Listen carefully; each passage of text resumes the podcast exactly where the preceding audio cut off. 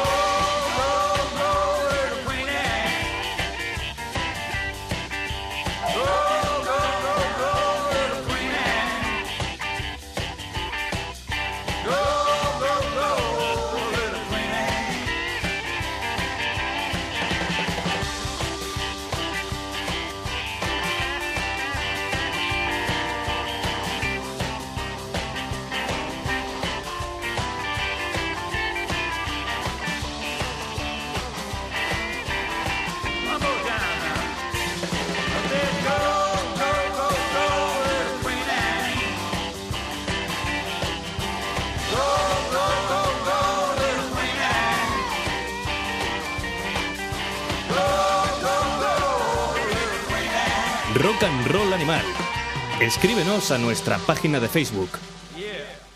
Hemos arrancado diciéndole adiós a ese camino de baldosas doradas que nos llevaba a Oz, como que es el título en realidad de, ese tremendo disco de Elton John que amenaza con un biopic, porque ya los biopics no se hacen, se amenaza con ellos. Y por otro lado, Jerry Lee Lewis con ese Little Queenie, eh, una versión de Chuck Berry incluido en su último disco Rock and Roll Time y estamos contentos porque ese derrame cerebral que le ha dado al asesino, al killer, a Jerry Lee Lewis al final parece que no ha ido más. Es el momento que todos esperábamos. Muy buenas, queridísimo becario de lujo Dolphin Riot. Muy buenas. ¿Qué tal estás? Pues nada, aquí estamos con las news sobre Jerry Lee Lewis. Qué bien. Sigue entre nosotros. Sí, bueno. Bueno, toda esta gente de todas formas, hay quien no se hace la idea, pero van a palmar todos. y Esperemos que Lee Lewis antes que algún otro. Hombre, por supuesto, pero por una cuestión No, meramente porque biológica. Viene, viene sobrando del planeta hace... En fin, no sería, no sería santo de la devoción de nadie o no debería. O sea, es un Porque señor que tiene de- vida complicada porque se casó con una primica de 13 o 14 años. Es un cabrón. Pero vamos a ver, casi todos lo son. Chuck Berry lo era. Bueno, Chuck Berry todavía era peor persona. Sí, sí, sí, sí, sí, sí, vamos lo a era, ver, lo era. Vamos a, vamos a poner en contexto la infancia que debió tener y adolescencia que debió tener Chuck Berry en un país en el que las leyes Jim Crow eran las que habían, viniendo del sur, y la vida que llevó Jerry Lee Lewis. Que no es lo mismo, ¿eh? O sea, James Brown fue una mala persona, que no tuvo padres, que se crió en un prostíbulo de su tía, que vivió en las calles, que estuvo en la cárcel siendo adolescente, bueno, Pero Jerry Lee Lewis, ¿qué le echas en cara? Aparte de... que sea un eh, blanco fascista ladrón de música a los afroamericanos. Eso es lo que Ah, porque en hace cara. rock and roll que lo crearon los... No, no, porque fue, con una- fue a intentar matar a Elvis, con Elvis vivo. Pero estaba borracho, dijo, soy de aquí, el verdadero rey del rock and roll soy yo. Fui con la, yo- fue yo con la pistola la- intentando saltar la valla de Graceland y la Memphis Mafia le dijo, anda, venga, venga, abuelo, abuelo, vete para. He bebido hasta casi morir y no he- nunca he pretendido matar a nadie. Pero porque nadie te ha usurpado algo que tú creías que era tuyo. Es que el problema de esta gente es que están todos muy mal y, y vosotros les reís las gracias. No, Porque no, ni son no, los reyes no. del rock ni son los reyes de nada. Son artistas, ¿Cómo estás de...? no, son artistas con, evidentemente, en muchas aptitudes para destacar, eh, sobre todo en una época en la que destacar no era fácil. Correcto, a partir de ahí el cachondeo que lleva Riley Lewis, además de que es un pederasta, con lo cual... Bueno, vamos a ver. Bueno, sí, 13 años. la Sí, verdad. no, no, claro. Hombre, pero entonces también lo eran en la Edad Media, quiero Sí, claro que decir. lo eran. Y los griegos, claro. Ya, pero... Pero el problema es son ser... jóvenes efebos. Ya, pero Jerry Lewis lo fue en los 60. ¿60? ¿Cuándo se casó con la primera? Él era joven. Eh, serían, yo diría que finales del año 58 o 59. Porque de Vale. hecho, Pues eh, ya, eh, ya era un pederasta. hemos hablado de la historia de- del rock and roll, que a finales de los 50 todo se fue a la mierda. Y a Jerry Lewis es que directamente le cancelaban los conciertos porque se hizo noticia. Llegó a Inglaterra a tocar y se encontró carteles de tú no tocas aquí Claro, porque te has casado con una niña. claro. Es que ya era una época en la que el contexto histórico no nos va a salvar de nada. Ya, pero si Ahora nos ponemos a juzgar a todos, si nos ponemos a juzgar a todos, no. Yo lo hubiera metido en la cárcel a Jerry Lewis. sí, seguro, ¿no? Y a lo mejor yo también una temporadica, pero No, no, yo Pero yo, le vi hace diez- como 10 años eh, un, un concierto entrañable, iba con una banda, y típico ese concierto que hay demasiados, que lo monte el ayuntamiento y que hay demasiados invitados, y un subnormal desde la grada, desde la primera canción, Great Balls of Fire, Great Bueno, Balls of sí. Probablemente era la única canción que conocía de él. Y ya Jerry Lewis a la cuarta dice, oye, se supone que eso lo debo tocar más tarde, ¿no? No me ha salido el acento sureño, lo siento.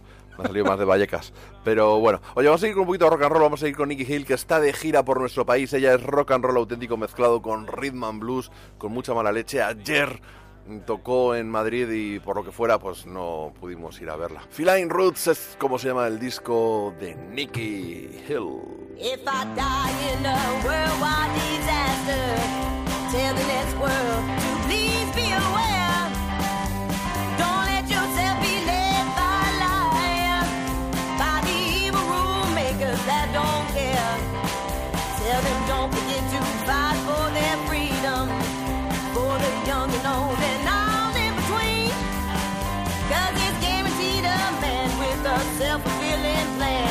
abandon you to keep himself in lead. Don't live just for the money, for the hot shots on TV.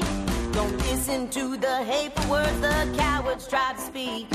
We didn't see it soon enough, we were too stuck to change. Take the time to keep in mind our needs are all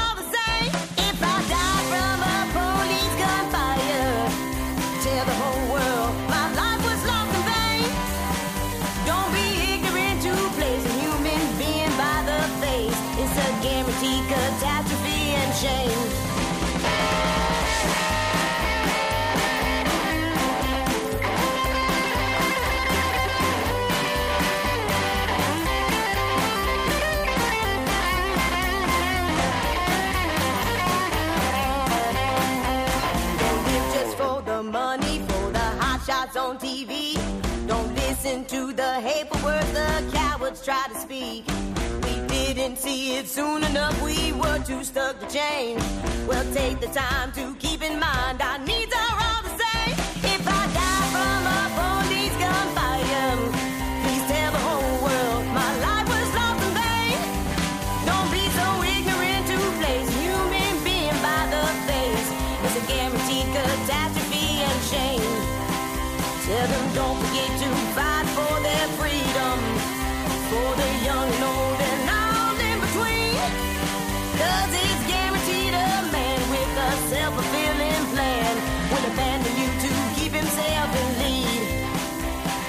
abandon you to keep himself in lead will abandon you to keep himself in lead.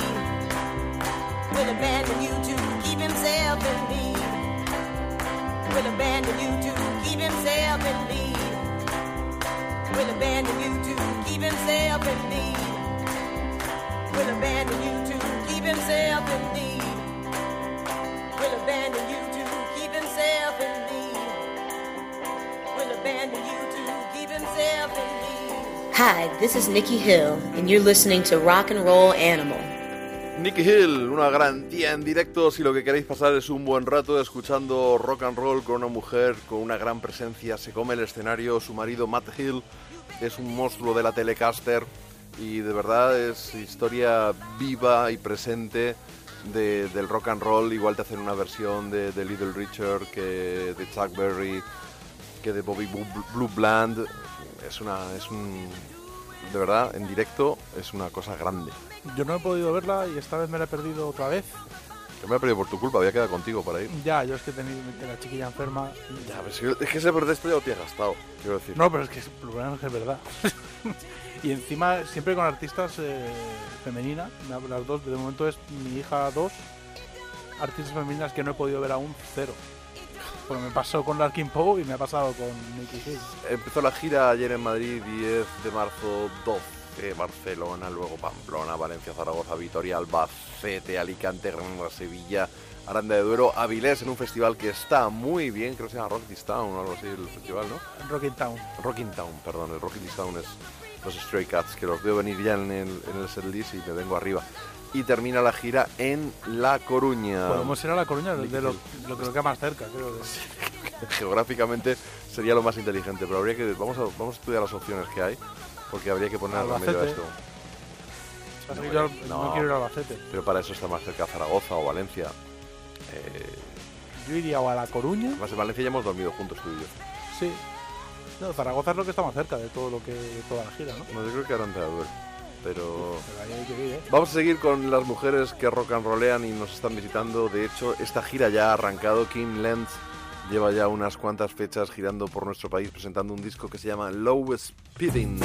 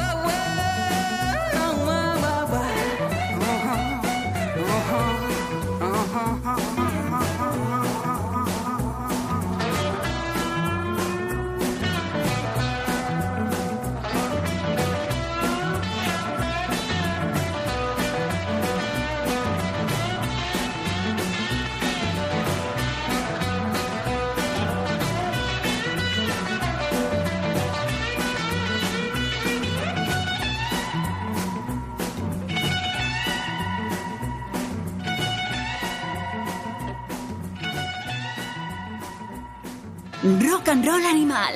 Síguenos en Twitter. Bury Me Deep, entiérrame bien profundo, una de las canciones de Slowly, que parece ser que antes he dicho Slow y me lo está afeando mi querido becario apuntador. Slowly Speeding, o sea, speed- la traducción es un poco rara, ¿no? De slowly, ac- acelerando despacito, despacito. Despacito. Como el universo. El universo Claro. acelera constantemente. Bueno, de pues forma constante. es una es una larga gira y se va a hacer eh, acompañar de una banda española. Va a estar ahí Mario Cobo, que es uno de los grandes de los Niles, también carrera en solitario, también está con nuestro querido Fernando Pardo en Asteroides 4. Está también en la banda um, de ese señor que se llama que es muy alto, que hace rock and roll, que es una leyenda en España. ¿Cómo se llama? Felipe. No, Ah, Loquillo, perdona, Ah, vale. se me pero- Luego Blas Picón, que es uno de los clásicos de- del blues hecho aquí, Alfonso Alcalá, María Esteban y Dani Álvarez. Esa banda va a acompañar, está acompañando más bien, a King Lenz por nuestro país en una gira que arrancó el pasado 6 de marzo, con lo cual pudo celebrar el Día de la Mujer Trabajadora tocando en Cáceres, eh, porque tocó el día 8, luego ha estado en Tomelloso, luego Córdoba y ahora ya pues podéis verla todavía según cuando escucháis este podcast en Sevilla, Granada, Cox, Valencia, Zaragoza, Tarragona, Madrid el día 19 en la Sala del Sol, Donosti, Bilbao, Pamplona, Valladolid y Gijón. Ella es Skin Lens, una de las actuales reinas del rockabilly. Pero claro, si nos referimos a esa especie de escisión blanca del rock and roll que muchos datan en 1957, los indiscutibles reyes del revival y que ahora están cumpliendo su cuadragésimo aniversario como banda, aunque realmente no han existido todo este tiempo, son los Stray Cats. Van a venir a la Esquena Rock Festival y tienen una canción nueva para celebrarlo. Cat Fight Over a Dog Like Me.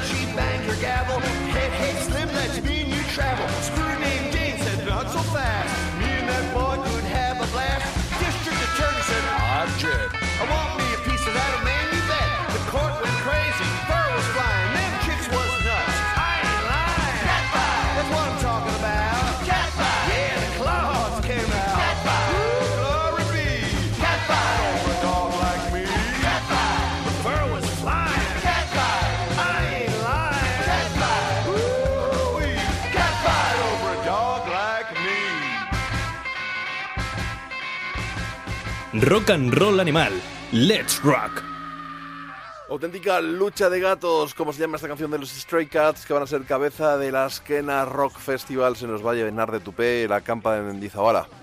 Pues eh, para toda esa gente, y indicar que la escisión esa a la que se ha hecho referencia del rockabilly, realmente en Sun Records Junior Parker grabó Mystery Train, yo creo que en el 50 o en el 51. O sea, los músicos negros que había en Sun Records, que lo sabía, Sí. Grababan rockabilly 6, 7, 8 años antes de la supuesta escisión del rockabilly, que es el- la supuesta vertiente blanca del rock and roll, pues Es tampoco. que, es que una vez que, que, entrevist- que entrevisté a Vinila von Bismarck o algo así, cuando tocaba con los Lucky Dados y hizo un disco de rock and roll, los chavales de los Lucky Dados, que, que es un grupo de rockabilly, Molan mucho, de hecho. me decían que había incluso gente tan talibán que solo escuchaba rockabilly del 57. O sea, como en todos lados, pues no, es que yo solo escucho thrash metal, o yo Pero solo es que- escucho punk británico, o solo... Mira, el otro día hablaba con hablaba con una amiga, de hecho, que me estaba pi- pidiendo que le recomendara discos de blues. Uh, qué pena, porque tú de eso la vas a poner la cabeza como bom- Bueno. bombo a la pobre. Pero realmente para cuando llegó Chuck Berry, al que se, con- se corona, o para cuando llegó Little Richard, al que también se corona dentro de los músicos negros, ya estaba, lo que hicieron ellos fue imitar a los músicos de antes. Pero vamos a volver a mencionar el disco What Was the First Rock and Roll Record. Eso es un libro, no un disco. Eh, Perdón, si es que se me ha ido la cabeza. Pero es que no- Ese libro en el que eso es- enumeran los 50 pasos Claro, que... Pero eso es un error también. Es decir, el, Oh, yo el- soy el más listo. No, no, no es que yo sea el más listo, eso- pero es que eso es así. Cuando lees a musicólogos, realmente el rock and roll nació en las calles de Chicago, entre el 46 y el 51-52. Bueno, pues una de las primeras piedras... Y Willie Dixon, que estaba ahí, que se, se ponía a sí mismo como compositor en grabaciones en las que solo tocaba el contrabajo, pero bueno, es uno de los que capitalizó eso y lo convirtió en música popular. Bien. Uno de los primeros, el libro creo que arranca en 1941 o a finales de los tre- o a finales de los años Sí, porque 30 por ahí hay con alguna de las canciones. Mm, incluso ya, a ver, inclu- a ver, vamos a ver. Espera, voy a por el libro. Robert Johnson, mientras JF va por el libro, Ya estoy aquí de vuelta. What was the first rock and roll record? Jim Dawson and Steve Probst. ese Pro- libro, ese libro mola, pero Me costó dinerín de segunda mano. Bueno, eh, 30 pavos a lo mejor o algo así. bueno, otro libro más caro. Entonces, eh, según esto, eh, la primera canción que incluyen en estas, creo que son 50, son correcto, 50, sí.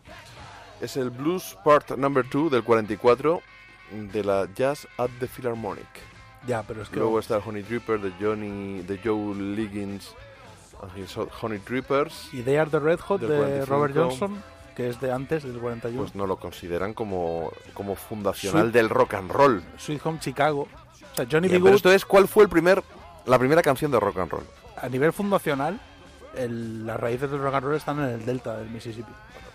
Lo siento, pero te voy a dar un disgustazo. Aquí no lo pone. O Ya, sea, pero que no estos lo ponga. señores Pero bueno, lo que que han hecho me da el igual. libro, pues no lo consideran. Es, es escu- es cuestión, es cuestión de escuchar the Red Hot. Sí, pero pues se va recorriendo. Por ejemplo, si está el Boogie Chillen de John Lee Hooker en el Hombre, 48. Solo, faltaría. Está Big Boy Crudup con el That's Alright original en el 46. Por ejemplo, voy Que saltando de hecho por aquí. a ese tipo le copió medio mundo, ¿eh? También.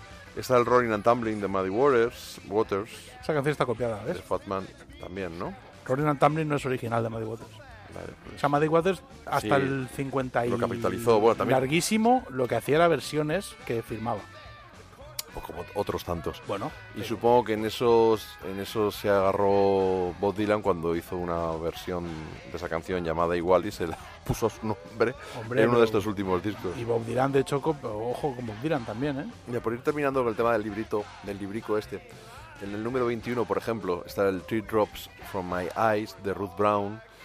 Luego está el Rocket 88, el famoso Rocket 88 de Jackie Branson with his Delta Cats, que estaba al piano Ike Turner en realidad. Y le pusieron al frente a Jackie Branson, que fue el que lo cantó cuando en realidad era el saxofonista.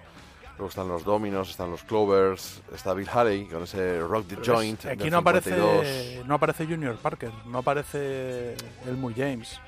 Porque quizá eso lo consideran blues y esto lo consideran rock and roll. pero es que y Mystery Train- parece que hay alguna diferencia. Mystery Train es una canción de Junior Parker. O sea, es blues, Mystery Train. Bueno, pues vamos a ponerle una demanda. No, Mama Thornton está aquí en el- solo con el digo- Hound Dog en el 53. Big Solo digo- Turner. Solo digo que este libro no es la Biblia y que hay muchas inexactitudes en este libro. Es un libro que está guay como guía. Bueno, pues ha terminado el programa de hoy. No, pero es verdad, es verdad. O sea, realmente el, no, vamos a decir que en el Delta hacían rock and roll porque no es cierto, pero artistas como Robert Johnson realmente pusieron esa semilla y Robert Johnson copiaba mogollón. O sea, las canciones de Robert Johnson, prácticamente todo lo que hizo Robert Johnson fueron mm, como Muddy versiones de canciones de otros. Lo que pasa es que Robert Johnson sí que fue capaz de articular un discurso musical y eso es lo importante. Pero Sweet Home Chicago, que a día de hoy se sigue tocando exactamente igual que lo hacía él, es de donde salió prácticamente la mitad de lo que grabó en los 50 y 60 Johnny B. Good, eh, Johnny. Good, Chuck Berry temas como Johnny B. Good. Vienen de ahí. O sea, vienen de raíces muy profundas en el Mississippi. Pero bueno, Sí, pero vamos, eh, si nos ponemos así, habría que remontarse al folk, habría que remontarse. No, no, al folk seguro, porque a, lo la, que- a la Edad Media No, y- pero y no era rock and roll. si No, nos al folk, no, a la media no. Pero al folk sí, porque lo que hacían los músicos del Mississippi era folk. Ellos no se consideraban músicos de blues. Tardó un tiempo. Eran folk, eran, eran country folk del Mississippi. Bueno, un señor que no ha aportado nada probablemente salvo su buena voz, sus buenas canciones y que no ha innovado en absoluto, sino que todo lo contrario más bien nos retrotrae a décadas pretéritas, es Nick Waterhouse, ese muchacho que deben dar ya cerca de los 30 o quizá poquito más de los 30, que si no me equivoco, este nuevo trabajo homónimo Nick Waterhouse es su cuarto y vamos a escuchar Song for Winners.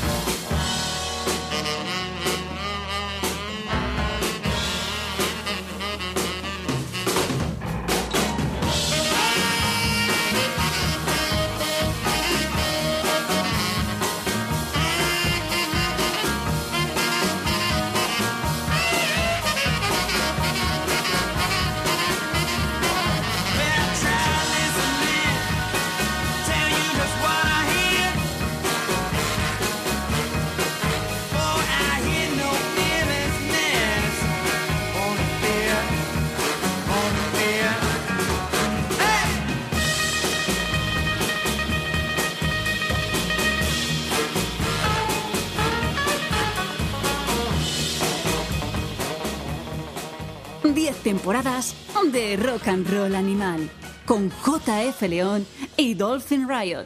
Nick Waterhouse con su homónimo álbum que ya está en la rampa de lanzamiento, como me gusta decir a mí, para uno de los mejores discos de 2019. El anterior lo estuvo, fue uno de los favoritos de Rock and Roll Animal, estuvo en el top 5, si no recuerdo mal. Es un- es un- no, yo no he visto nunca a Nick Waterhouse en directo, pero me está gustando mucho el disco. Yo lo he visto dos veces, una vez en la Copérnico, que fue brutal, y acabó con una versión del Pushing Too Hard, y luego el bolo de la diarrea, en, la, en, el Teatro Barceló de, de Madrid. Qué bien.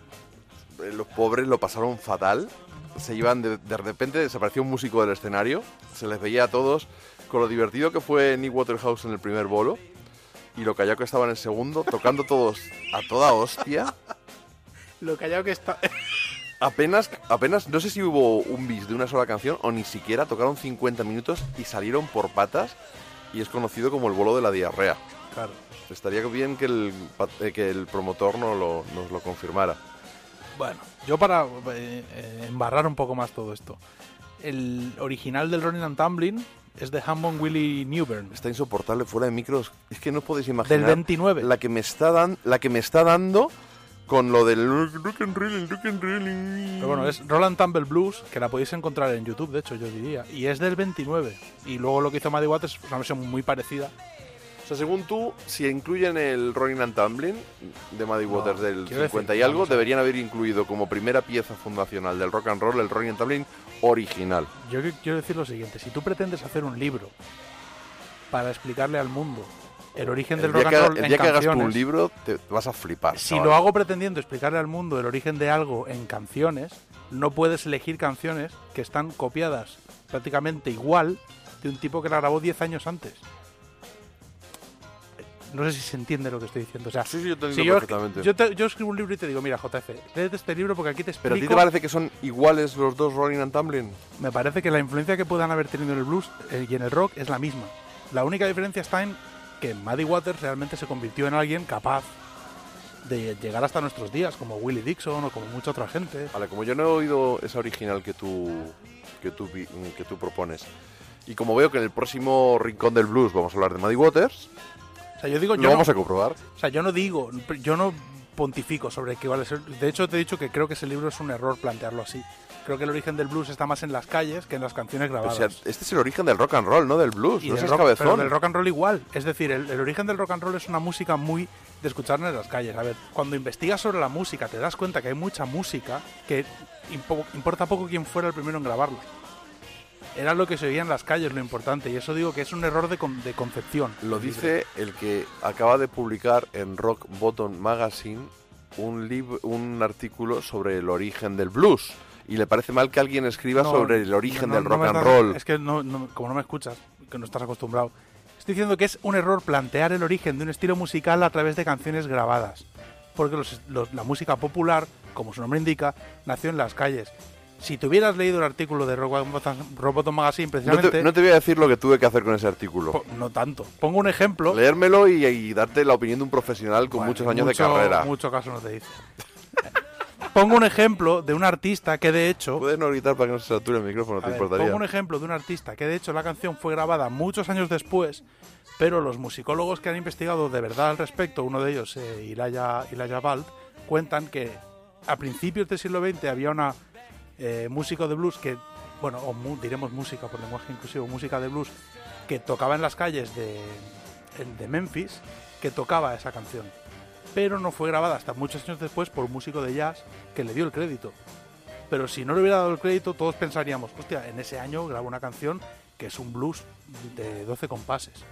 Realmente, eh, el trabajo musicológico es mucho más llegar al- a la raíz real de las cosas. Por eso nuestro amigo Alan Lomax iba con la furgoneta por los sitios Con la fragoneta. repartiendo Con los malacatones. Claro, porque es la música que hay en las calles. Yo te, yo he entendido, pero... analizar así la- el origen de algo, como la música rock, blues o la música que sea en aquellos años, es un poco complicado y discutible. En los años 40, lo Yo, que- el, el origen del blues se remonta más atrás que el origen del rock and roll. Hombre, Eso bueno, es, eso es está claro. obvio. Entonces, estamos hablando del origen del rock and roll y que tú metas una canción tan arcaica, mm, no voy a invali- no, no, no voy a decir que invalide el razonamiento, pero sí creo que se aleja demasiado. Es como si estamos intentando trazar, ¿qué te digo yo? El origen del heavy metal y bien, podemos poner a lo mejor la versión del Summertime Blues de Dick Cochran de, de los Blue Cheer, que sonó aquí es en este programa. Y aunque es un tema de rock and roll, alguien lo tocó en plan heavy metal. Pero claro. Entonces, es posible, digo yo, quizá, ¿eh? aunque sea la misma canción, Rolling and Tumbling, quizá a la hora de interpretarla, quizá. Muddy Waters incorporara algo como la electricidad que, Que le no. lleva hacia el rock and roll. Que no, hombre, que no. Eh, señores oyentes, lamento Es que, este, este, este espectáculo lamentable no- que estamos protagonizando ver, hoy, escucha, Dolphin y yo. en los 60. Realmente, es que pues, es- no puedes- voy a bajarle el micrófono. La- Ya, le, le he bajado el micrófono. que lo que no pues, puedes- no me estás entendiendo. casi no se le oye, se le oye de fondo porque en realidad ver, le he bajado el déjame que diga micrófono. solo una cosa, porque no me estás A ver, entendiendo. Habla, hijo, habla. A ver, que yo no estoy criticando que alguien escriba la historia de nada, que me da igual. Lo que digo es que no tiene sentido datar el rock and roll o el blues en los años 30 y 40, que es lo que hace ese libro, a través de las grabaciones. Que te he entendido, abuela. ¿Qué ejemplo es el de Summertime Blues? No tiene nada que ver. Porque quizá en esa grabación... No, es que no tiene nada que ver. El Running and Tumbling de, mío. de Muddy Waters no, no dista tanto de la música que se hacía en Mississippi a finales de los años 30. Vámonos con una versión de blues de ese Death Leather de House en la boca de Cassandra Wilson que nos sirvió de sintonía para esta tercera temporada de True Detective. little this morning, how deep you really rates Hey, man, you love is dead. I got a little this morning, how do you reckon it rates? Let me see, hey, hey, hey. Man, you love is dead. Well, I grabbed up my suitcase, took out down the road. When I got there, he was laying on the cooling board. Grabbed up my suitcase and I took out down the road. Mm, when I got there, he was laying, laying on the cooling board.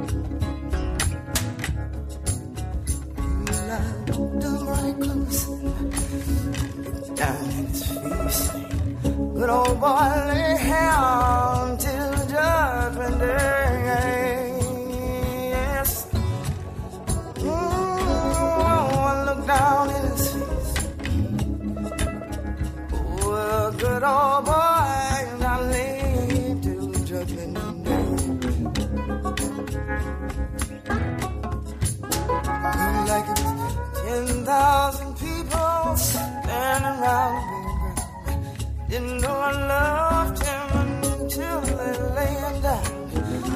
Like ten thousand people standing around the bare ground. Yeah, I didn't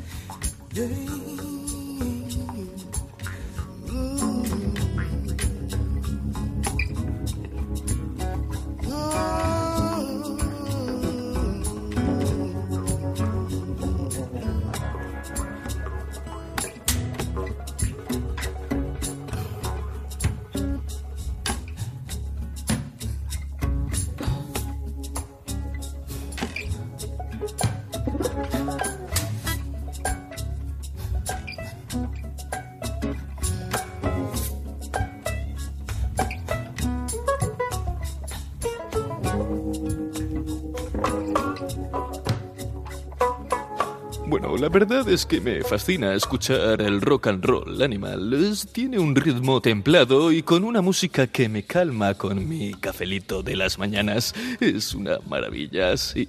Mm, Me fascina el rock.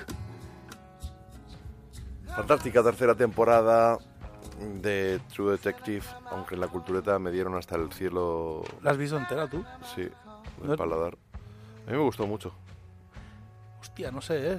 Yo es que la empecé y me interesó, pero la vi muy parecida a la que me gustó. Y te fue- borraste como Rubén Amón, Sí, sí, como como Sergio del Molino, Pero como no, Rosa del Moro. pero reconozco que la serie mola. O sea, no estaría capacitado para decirte que no mola. Pues molo, molo, molo. Sí es cierto que cuando ves que el caso no avanza demasiado, hay un momento en el que... Bueno, me ha pasado con Juego de Tronos, con la primera temporada, lo dije, estuve a punto de dejarlo en el cuarto episodio. ¿Qué capítulo es el que dices? Sí. Eh, no lo sé, no lo sé, porque lo vi del tirón sin fijarme en cuál era cuál. O sea, vi el lo, lo vi en dos, vi los dos primeros un día y Mm. luego del tercero al octavo lo vi todo el tirón en el mismo día. Ah, yo me quedo en el 3. Pues haces mal, haces muy mal Hostia, pues. y ha sido un gran, gran, una gran temporada, más que por la resolución o no y sorprendente en cualquier caso e inesperada del caso, sino por el arco argumental, por ese proceso que sufren los protagonistas. Hostia, pues. Es que yo no veo muchas series. Y esta es una de las que quería ver. Y en el tercero me bajé. Pues estás tardando. Me puse a ver. He visto de terror. Vamos a Entonces- entrar en el bloque Dan Auerbach es Dios. Por fin. ¿Por qué? Porque tenemos un nuevo tema de los Black Keys, es el Low High.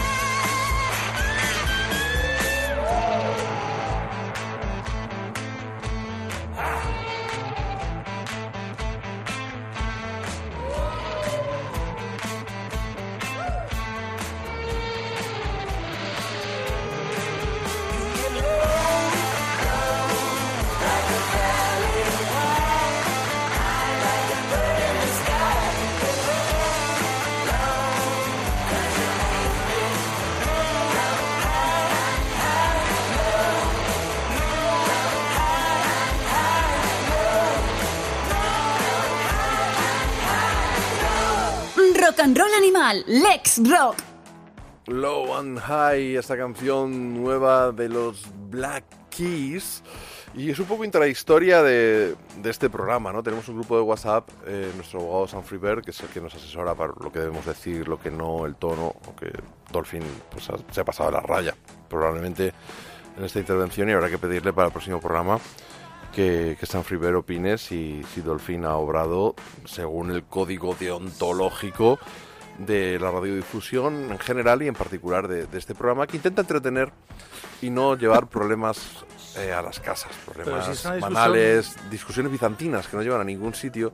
Cuando nosotros... Sí que llevan, están guays. No, no, no, no están guays, no están bien, porque lo que queremos es que la gente duerma con una sonrisa.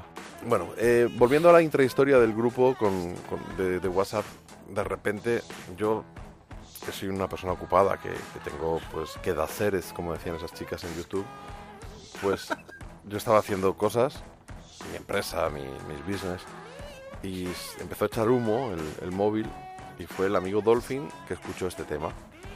Han vuelto, han vuelto, brothers. Lo cual, que si han vuelto, da a entender que el último, eh, ese Turn Blue que él defendió mucho, pues quizás que no fuera tan, tan bueno, porque estaba pletórico por un regreso al sonido. Con lo cual, eso es una contradicción más en la vida, en los avatares, en la circunstancia de nuestro queridísimo becario que se nos está subiendo un poco a las barbas. Todo hay que decirlo. Y esto mm, conecta un poco con la columna que escribió nuestro querido y admirado Fernando Pardo en Ruta 66, que hablaba algo así como la muerte del rock and roll tal y, y como lo conocemos, que es una columna que además tú también nos mandaste al grupo de WhatsApp Sí. y estuvimos comentando. A mí me gustó bastante, sobre todo a mí la... también, ¿eh? y estoy bastante de acuerdo con matices. Bueno, más que ya, más que el contenido, el, la- el desenlace del artículo. En la revista Ruta 66, eh, muy interesante, sobre todo el giro final, porque es divertido, básicamente. Al Luego- final es una gracia graciosa porque Fernando tiene mucho, mucho A mí me hizo talento. gracia. Luego es, es opinable, claro. Puedes estar de acuerdo o no. Yo estoy bastante de acuerdo con lo que dice. Bueno, se puede matizar mucho. Es muy difícil porque al fin y al cabo es como predecir algo muy difícil de calcular. O sea, mañana mismo puede dar la vuelta a la tortilla. O sea, es que hoy en día... No, pero es algo que tú y yo hemos eh, discutido en cierta medida en, en más de una ocasión. Largo y tendido. Largo y tendido, sí, más de lo que me gustaría, porque a mí, es que discutir a mí no me gusta. Eh, mm, yo creo que mm, el rock and roll nunca va a morir. Tal y como lo conocemos, pues sí, es posible, porque la industria no es la misma. eh, los grupos van a ser menos profesionales, evidentemente, por, en tanto y en cuanto muy pocos van a poder vivir de ello. Pero yo es que ahora mismo, si desapareciera el rock and roll, no tengo años de vida suficiente por delante para reescuchar todos los discos que tengo. Eso por un lado. Pero por otro lado es que estoy absolutamente convencido de que en una medida o en otra va a seguir habiendo grandes conciertos, aunque en vez de 500 estemos 150, va a seguir habiendo grandísimos discos e incluso el Black Keys, que es un grupo ahora ya casi de estadio, de los más grandes grupos de rock actuales, pues fíjate, acaban de lanzar un pepinaco de canción que suponemos que es el reencuentro de Dan Auerbach con Patrick Carney y que ya que se han Sí. juntado y que no se hablan, porque ya que se han juntado, por lo menos que graben un disco Bueno, entero, digo a- yo. Para, a mí me suena muy a la etapa Brothers, lo cual me flipa porque es de mis discos Es favoritos. lo que hemos puesto de fondo, es lo que estás hablando. Y la verdad es que, bueno, es que la- hay que puntualizar. Tu visión es de fan y el artículo está hecho desde el prisma de autor, de un músico. de un músico. Veo, yo creo que ahí radica la diferencia de matices de opiniones, porque como fan de la música estoy de acuerdo contigo. Pero como autor yo estaría más, porque para que exista el rock and roll, Bueno, depende so- de- solo basta con que yo lo escriba. No necesito que nadie me escuche, es yo lo podría tocar en mi casa. Ya, pero eso es relativo. Yo es lo que te he dicho siempre, que hay cosas que a mí como músico me hubiera gustado vivir y nunca podré vivir, pero ni ahora ni en los 90. Muy relacionadas con el funcionamiento de la industria en los años 60 o el funcionamiento de la industria en los años 50. Que no es, precisamente yo no soy nostálgico de, de llenar estadios, pero sí que me hubiera gustado, por ejemplo, vivir... eh, La groupies y la farlopa y todo no, eso. todo lo contrario, vivir Maxwell Street. Eso me hubiera gustado. Muchas veces la gente es nostálgica de la. Pues eso, de los 70. Yo soy nostálgico de otras cosas, que realmente no fueron momentos bollantes de la historia de la música. Es decir, los músicos de Maxwell Street pasaban más hambre que el perro un ciego, como quien dice. Pero es, Muy de lazarillo. es de lo que yo, por ejemplo, soy nostálgico. Soy nostálgico de lo, lo que consiguieron en Stax o en Fame Studios. Aunque no descarto, y tú en eso tienes razón, que puede repetirse una movida como la de Fame. Pues puede. O sea, es, innegable que como poder pasar, puede pasar. Bueno, en el último Ruta 66 que tiene portada Keith Richards con esto de la reedición de su famoso álbum por ese aniversario, son 30 años de ese Tokis Chip. Viene un artículo sobre Betty, sobre Bette Smith, que ya sabéis que en abril viene a tocar, y sobre Nicky Hill. Eh, Paul Collins, una entrevista que le hizo- le ha hecho un, periodista de prestigio. Y voy a leer la, Por cierto, colabora Sam Freebird en el artículo de Keith Richards y mola mucho el artículo. Lo estuve leyendo, la, la, la entrevista de Paul Collins era mía, pero bueno. pero, pero eso lo dijimos en el programa anterior. Sí, no, pero he hecho la coña de que era un periodista de prestigio. Bueno, del gran JF León. de- Es, por favor. pues tiene Fernando de vez en cuando, ocasionalmente, una, una columna de opinión a la que llama genéricamente siempre cosas de músicos. Y se titula esta en particular El fin del rock como lo conocíamos. Y sí, una vez más voy a leer algo que no he escrito yo. Hostia, pero es la segunda estando yo Sí, aquí. sí, sí, sí, sí. Dice, el rock tal como lo conocíamos se acaba, amigos. Las señales son claras y negarlo es igual que negar el cambio climático o que el esperma humano es cada vez de peor calidad. Quien no quiera verlo, que no lo vea, pero la acumulación de indicios no engaña. La venta de guitarras baja drásticamente y las tiendas de instrumentos y de discos desaparecen del centro de las ciudades. La mayoría de los músicos que conozco tocan en bandas tributo, de versiones o son mercenarios. Y los que no, tienen otros curros que son los que les permiten sobrevivir. En los locales de ensayos nadie va por las mañanas de lunes a viernes y los menores de 27 años solo ensayan los fines de semana, cuando se supone que deberían estar quemando las salas. El rock es ya de gente mayor o de aficionados y la nostalgia cada vez pesa más. La música ha vuelto a aceptar su función de diversión de usar y tirar, igual que ocurría antes de la llegada de Elvis y la explosión del rock and roll. Uy, ha mencionado Elvis y la explosión del rock and roll. ¿Cómo te No, vas pero a en poner, eso, estoy- Dolphin? en eso estamos de acuerdo. Dice, cuando se vendían más clarinetes que guitarras, se refiere antes de que llegara el rock and roll, y la mayoría de las bandas tocaban solo versiones de éxitos del momento. Pero en los 60 al, ocurrió algo inaudito y las guitarras se hicieron con el poder y triunfó la contracultura montada a lomos del rock trascendente y social de Dylan, la Velvet o los Stones. Los jóvenes tuvieron voz por primera vez en toda la historia y ese espíritu lo cambió todo. Ya nada fue como antes y parecía que duraría eternamente, pero no. Han pasado más de 50 años y ser músico vuelve a ser lo de siempre, algo con poco futuro contra lo que los padres luchan para evitar que sus hijos malgasten su tiempo, porque si no espabilan su futuro será tan precario que nunca se podrán ir de casa. Y mientras yo, que creí que esto duraría para siempre, que no he hecho otra cosa que rockear durante más de 30 años, empiezo a tener la sensación de que vivo en mi día de la marmota particular y he empezado a aceptar que tal vez esto no lleve a ninguna parte. Pero bueno, no hay mal que por bien no venga. Y ahora que he asumido que el rock es ya solo eh, algo retro, que se ha domesticado y que todo es cada vez más kitsch, falso y de derechas, tengo un plan brillante que me puede apañar la jubilación. Me voy a convertir en el gurú del rock de los ricos herederos, en el coach de su última aventura adolescente. Mejor que un máster en la Universidad de Yale, las bandas de rock se convertirán en el nuevo Erasmus, Erasmus mm, de los hijos de las clases dirigentes, con su punto justo de sexo y drogas y mucho, mucho rock and roll. Organizaré sus giras por garitos, grabaré sus discos, aprenderán a pensar como un grupo, a tratar con gente de barrio o de pueblo y a sobrevivir con lo mínimo. Y así, al cabo de un año o dos, sabrán de qué va la vida de verdad y podrán llevar el próspero negocio familiar con la máxima eficiencia. Estad atentos, porque los próximos taburetes serán más rock y menos pop, y llevarán mi firma en la letra pequeña. Sí, amigos, el rock and roll es progreso y yo un pervertidor muy subversivo con una gran capacidad de adaptación. Vive le rock. Fernando Pardo. Está muy guay el. No, un puto crack, un puto crack. Pero bueno, eh, sí, estoy de acuerdo con que va a ser algo cada vez más proscrito, pero íbamos a que el rock nunca morirá. Y a mí este Low High de los Black Keys, pues me lo demuestra. Y no es que sea mi banda favorita, aunque sí quizás sea mi banda mainstream favorita. Bueno, es, es el debate eterno de las bandas del siglo XXI, que podríamos considerarles una banda que ha tenido éxito en el siglo XXI. Y yo creo que Black Keys probablemente sean los más grandes. Yo, si, si tuviera que elegir un grupo serían ellos. No a Jack White. Me gustan más los Black corazón- Keys. En todo caso serían los White Stripes. Pero bueno, ya sería el pique Jack White. Sería el Jack White and Auerbach el pique. Porque claro, ambos han hecho su Bueno, solo falta que se midan el lomo, como dices tú. han hecho su, su discográfica, sus discos en solitario. Tienen su estudio tienen ambos. su estudio. En son- la séptima y en la octava avenida de, de Nashville a solo un par de manzanas de distancia. Son gente, bueno, pero son gente muy prolífica. Yo fui a provocarlas y me hice una foto en la puerta de cada una de ellas. ¿Qué pasa?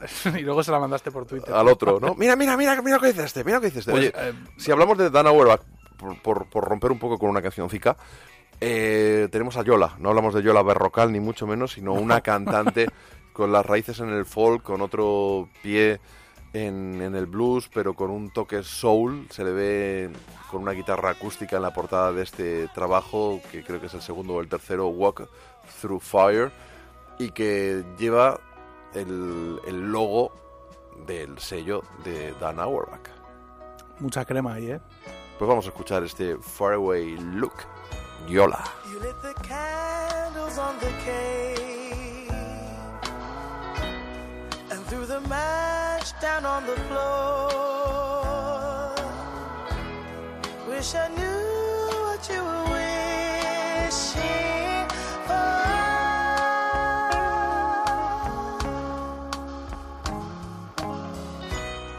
Handing out the paper plates to all your friends that you adore.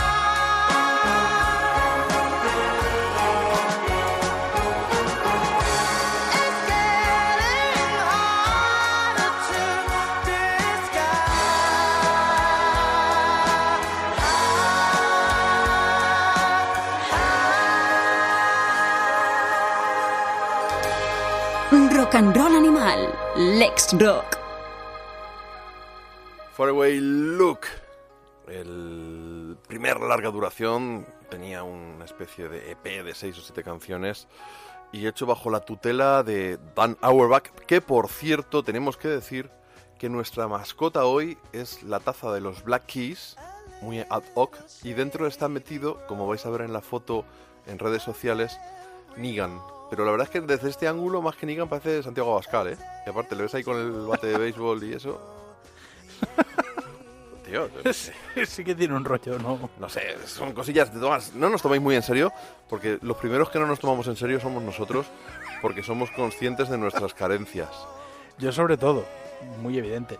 Pues la verdad que el disco de Yola, eh, lo comentábamos antes, es una artista británica que bajo la tutela de el ocho veces ganador del Grammy, me hace gracia porque en muchas publicaciones cuando alguien ha ganado un Grammy es como cuando ha ganado un Oscar, ¿no? En Billboard lees y pone The Eight Times.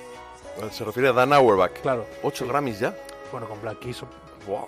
Sí, no me extraña. Maddie Waters creo que solo ganó seis.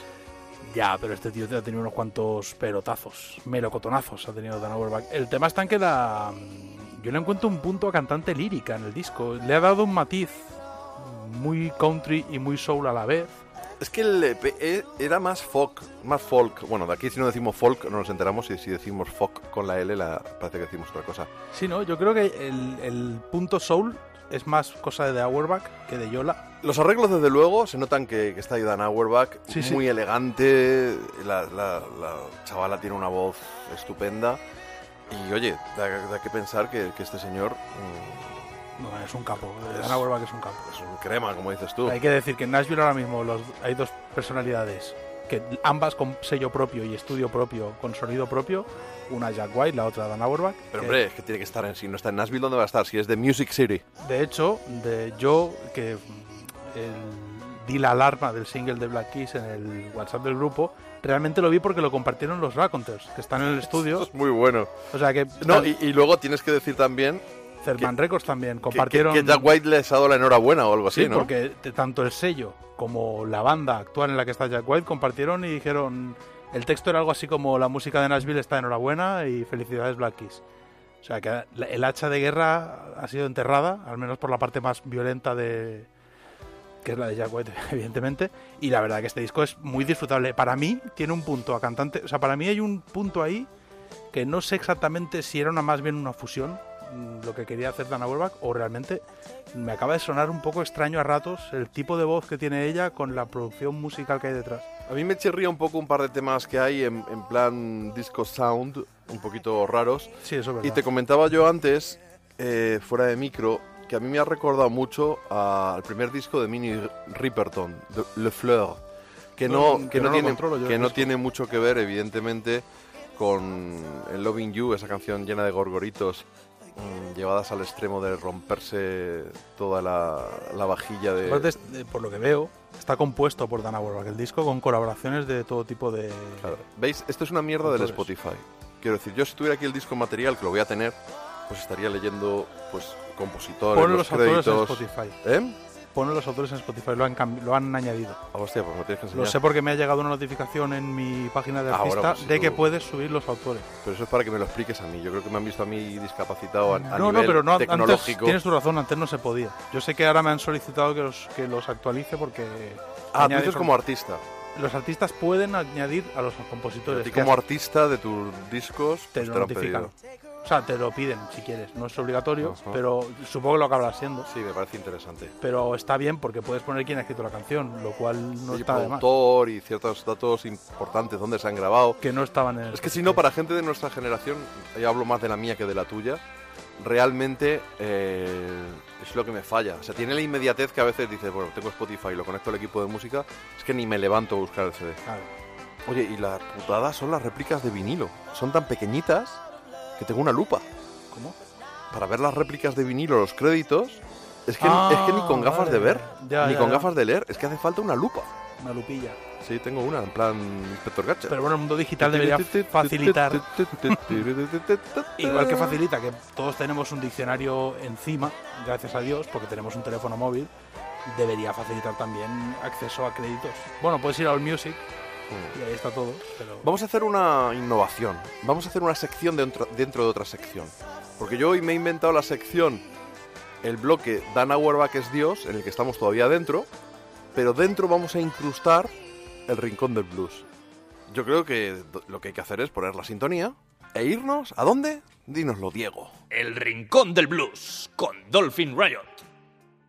Pero bueno, vamos a hablar de alguien muy especial. Esta, mm, este Rincón de Blues tiene un, ide- un ideólogo intelectual que no soy yo, que es eh, Sam Freebird, porque ayer, justo además, que estaba yo a mis cosas, eh, nos mandó un link.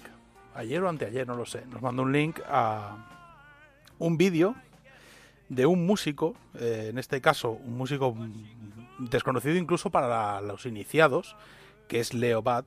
Leo Bat Welch. Yo no sé cómo se pronuncia Welch, Welch o Welk, pero bueno, yo lo llamo Leo Bat. Eh, cabe decir que hasta ayer, que me pasó el vídeo eh, Sam Freebird y que tenéis que escucharlo, el vídeo es eh, Don't Let the Devil Ride. Es un videoclip espectacular que han hecho, que no sabes si estás viendo un vídeo moderno o un vídeo antiguo. Eh, Ir a YouTube y comprobadlo. Para mí, eh, Leo formaba parte de esta generación de músicos en el siglo XXI que se han hecho populares en, en los albores de su vida.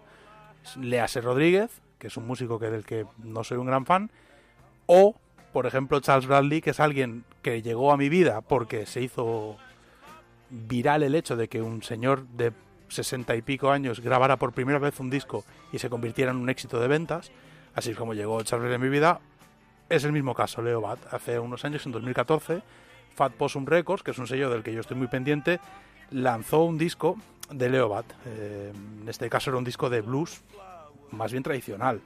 O sea, no podemos decir que a nadie le volara la cabeza honestamente hablando.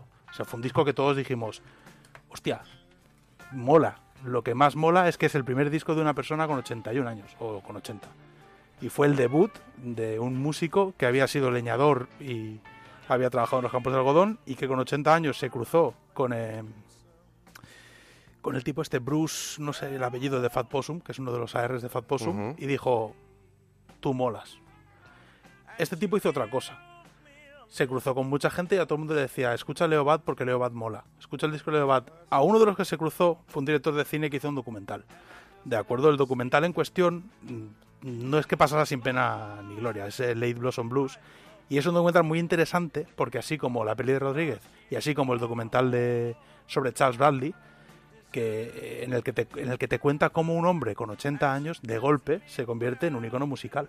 Porque la gente dice, hostia, qué gran disco, un señor de 80 años, quiero conocer más. Entonces hizo una historia básicamente basada en la personalidad de Leo Bat, en la que te cuenta un poco su resurgir, bueno, resurgir, su debut, aunque fuera un resurgir, era su debut, y es un documental que ganó infinidad de premios. Entonces, yo creo que ese documental es del año pasado. Yo cuando vi el documental, Leo Bat ya había muerto. Entonces, para mí el documental fue una grata sorpresa. Bueno, sus discos me gustaban, su música me gustaba, están en Spotify, de hecho, se pueden encontrar. Un hombre que había, había llegado a grabar dos discos y había un Final, Ses- eh, final Sessions, pero nadie era, no sé, yo no era un fan, no puedo decirte que le respiraba Leo Bat cuando me levantaba por la mañana, como si me pasó con Charles Bradley. Pero ayer me llega este vídeo que os he dicho y resulta que Dan Auerbach es otra de esas personas que se cruzó con el AR de Fat Possum, con el que tenía contacto después de haber hecho Chulahuma, los Black Keys, disco de versiones de Junior Kimborough, y le dijo, escucha Leo Bat. Y Dan Auerbach hizo algo más que escuchar a Leo Bat. Se lo robó. Le dijo, hostia Leo, vente, un, vente a Nashville un fin de... Vente, una Pues- cosa- un apaño. Cuenta Dan Auerbach que en ese, en ese momento estaba con The Arcs, era la banda que tenía, eh, y cuenta Dan Auerbach que allá por 2014, bueno, en la parte de los discos con The Arcs era la última etapa hasta ahora que han sacado un single de los Black Keys, por cuanto estaban de gira eh, presentando Tan Blue. Dedicó un par de días a grabar canciones, unas 30 canciones. Se dice que entre 25 y 30 se han editado 10 en el disco.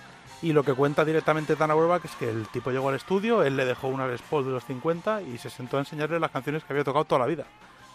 I come to praise his name.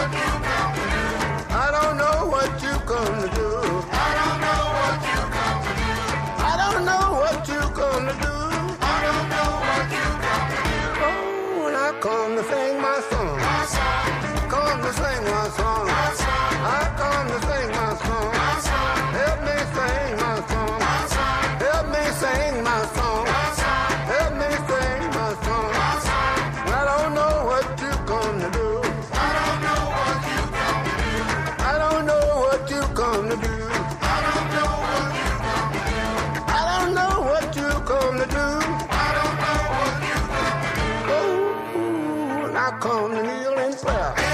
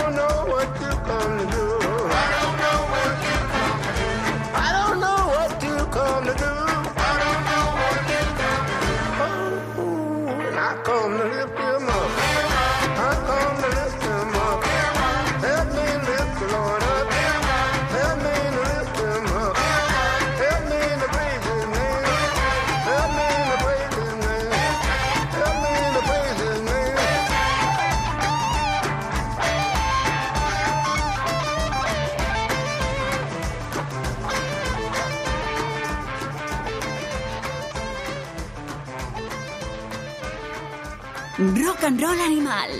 Escríbenos a nuestra página de Facebook. I Can't You Praise His Name es una de las canciones de The Angels in Heaven Down Sign My Name. El nombre del disco que suena muy angelical, de hecho hay hasta angelotes en la portada, tiene un toque, un toque gospel de este álbum que entiendo por lo que has contado anteriormente que es un álbum póstumo, por supuesto, pero que puede que no se llegue a ser el último. Y... Ya te- he leído, he estado leyendo y no parece ser que exista el plan de hacer otro disco. Sí que hay un par de singles, al parecer listos, o al menos dentro de este mismo máster, que no han visto la luz y que puede que la vean, pero según Dan Auerbach, no tiene el plan. Mencionar a Bruce Watson, que es el propietario Ah, de Fat Possum. el AR, decías, El sí. que decidía, y es el tipo que conectó tanto para el, lo que sí quería comentar, eh, Sabluga, Sa- Sabugla, es un, es un sitio de Mississippi donde nació, de hecho, Leo Bat. Sabugla Voices es el primer disco en 2014 con Fat Possum, y luego grabó I Don't Prefer No Blues 2015. También hay un disco por ahí, pero yo no lo tengo tan controlado de, Final eh, Session. Estos dos discos son muy buenos. También te diré que a mí no me volaron particularmente la cabeza, sino que pensar, tuvo más relevancia quizá por la edad a la que lo hacía a través de Fat Possum, la promo que hizo Fat Possum, el hecho de que Fat Possum tiene un público como sello discográfico, gente como yo, que lo que edita Fat Possum lo escucha. Y luego está el tema de Dan Auerbach, la conexión Dan Auerbach que implica esto. Hay que, hay que decir que en el disco también estaba Richard Swift, que también ha muerto. Richard Swift fue el batería de los Arcs, eh, The Arcs, este espectacular combo que montó Dan Pero Auerbach. Yo tengo que volver a escucharlo porque realmente no llegué a entrar, ¿eh? Pues The Arcs merecen mucho la pena, os los recomiendo a todos. Y luego también cabe destacar que Richard Swift es el músico que veíais detrás de Dan Auerbach. Normalmente había uno detrás, más o menos, de Patrick Carney y otro detrás de, más o menos también, de Dan Auerbach tocando, tocando bajos y movidas. Teclas también. ¿no? Este era Rich- eh, Richard Swift que murió el año pasado. Entonces es un disco muy, muy emotivo para Dan Auerbach. Está leyendo declaraciones que ha hecho. Él cuenta que por desgracia Leo Bad nunca volvió por Nashville y él no pudo terminar el disco hasta que tenía totalmente montado el estudio del sello. Entonces no ha podido, nunca pudo enseñar las grabaciones a Leo Bad en vida. Leo Bad nunca llegó a escuchar este disco terminado. Eh, Aparte, además de que las sesiones que hicieron fueron sesiones en las que Leo les enseñó las canciones y las grabaron. Con lo cual el resultado de que él hizo esa grabación pretérita al final parece ser que ha variado mucho. Que lo que se conservó de esas primeras sesiones pueden haber sido a lo mejor la base, la voz y la guitarra que grabó Leo, pero todo lo demás ha evolucionado, ha ido cambiando con el tiempo. Y bueno, contaba que era muy triste hacer el disco y no estar convencido, con lo cual hasta que lo ha tenido cerrado, atado y convencido de que era el álbum perfecto, no lo ha querido editar y el resultado es maravilloso. A mí me ha encantado, ¿eh? O sea, yo llevo dos días mandándoselo a gente y todo el mundo flipa, rollo, pero ¿esto qué es? Mola lo que te ha dicho Fernando Pardo. Hostia, me, me suena auténtico porque suena desdentado y es verdad. Es que con ochenta y tantos Claro, años. es un señor mayor. Oye, pues en la- pero en la portada del disco se le ve con dientes, ¿eh? Sí, pero debe ser la dentadura postiza. Esa foto es espectacular además. Eso ya es ¿sabes? Photoshop para que no parezca Hombre. tan pobre. No, pero vamos. formas, Mira, pero esto de todas formas me recuerda un poco a Robert Finley, el disco que, Sí. que nos puso, nos voló la cabeza el año pasado. Que el primer álbum de Robert Finley está bien, pero no tiene la grandeza de ese pe- de este pedazo de di- del, del disco que grabó con Dan Auerbach.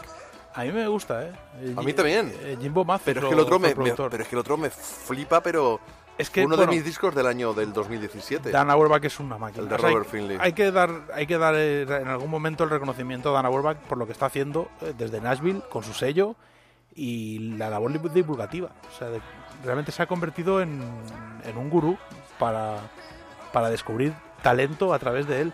Y es algo que, bueno, eh, la verdad es que estamos no podemos estar más contentos. Es algo muy, Bueno, yo muy puedo estar contentos con un millón de euros en el banco. Ya Bueno, digo yo que estaría un poquito más. Y con esta misma música y un millón en el banco estaría. Bueno, yo contento. montaría un sello como el de Ana Para per- pero para perder dinero. Con menos talento seguramente y perdería dinero. Él Oye, lo está ganando. Vamos a despedir a este rincón del blues con una canción, la que tú has dicho, el Sweet Home, que cierra este álbum de Leo Bad Walsh, que estoy convencido de que en cuanto le echéis la oreja donde podáis, os vais a hacer con él bien prontito. Sweet home. Sweet home. Sweet home. Lord, I wonder will I ever get home before this time another year. I may be dead and gone.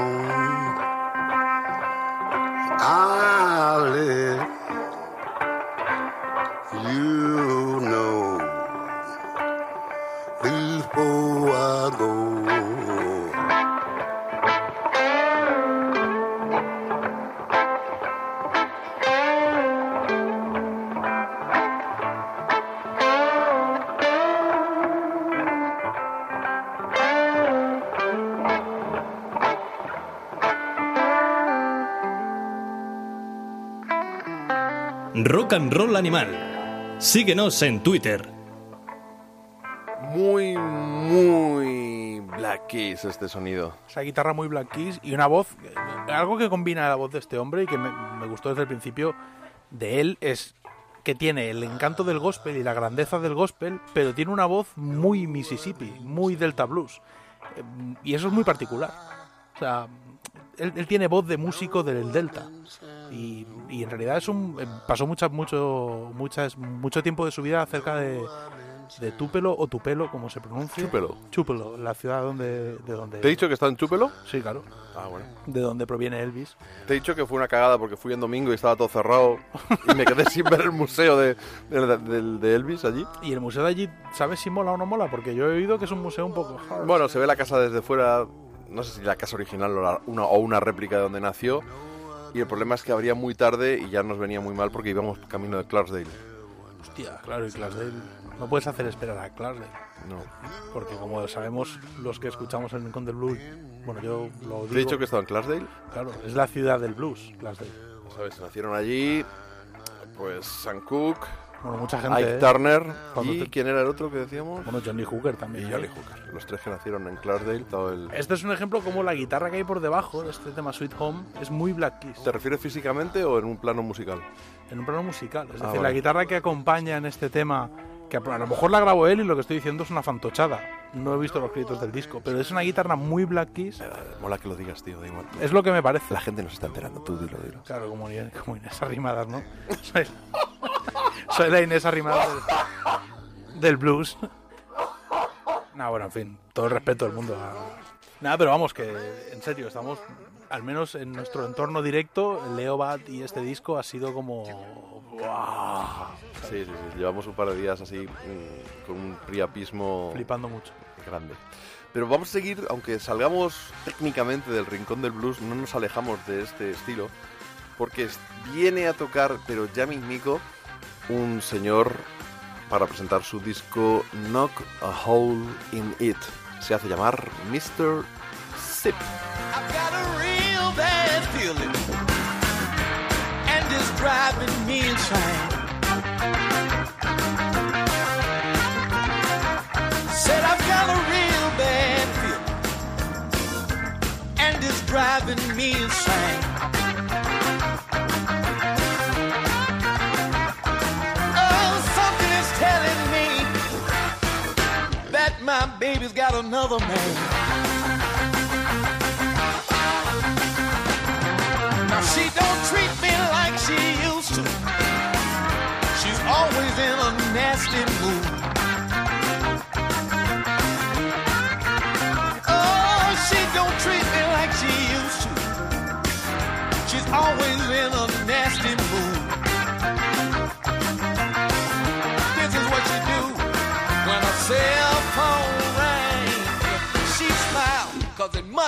Other.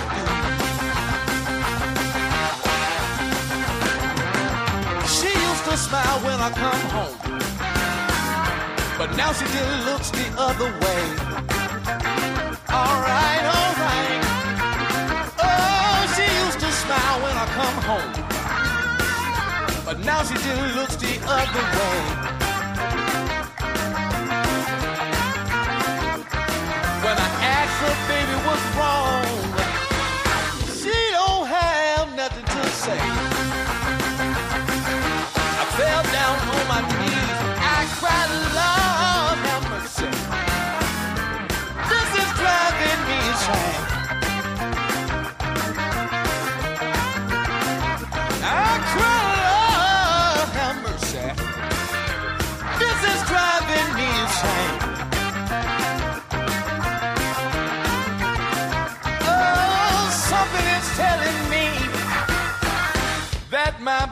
Baby's got another man. Let me knock a hole in it, hell.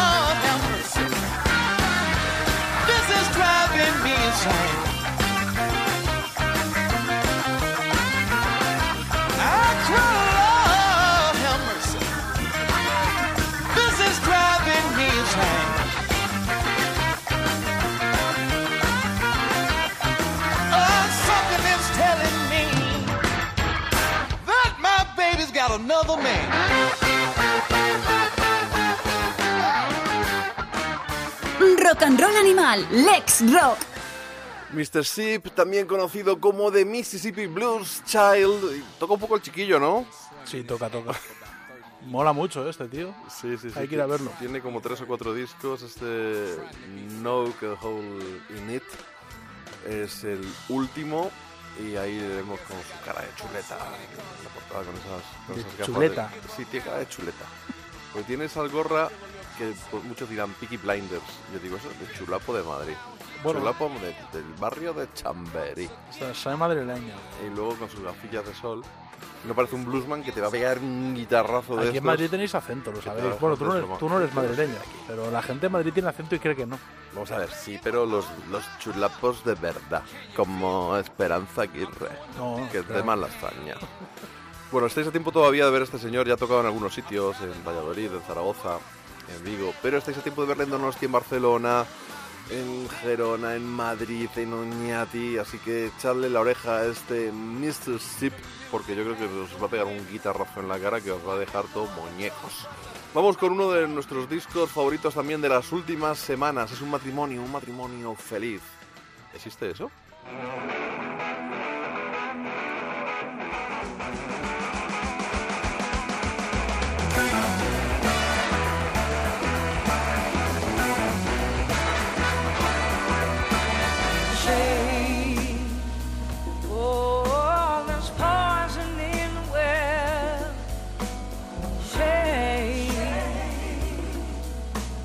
we can unravel.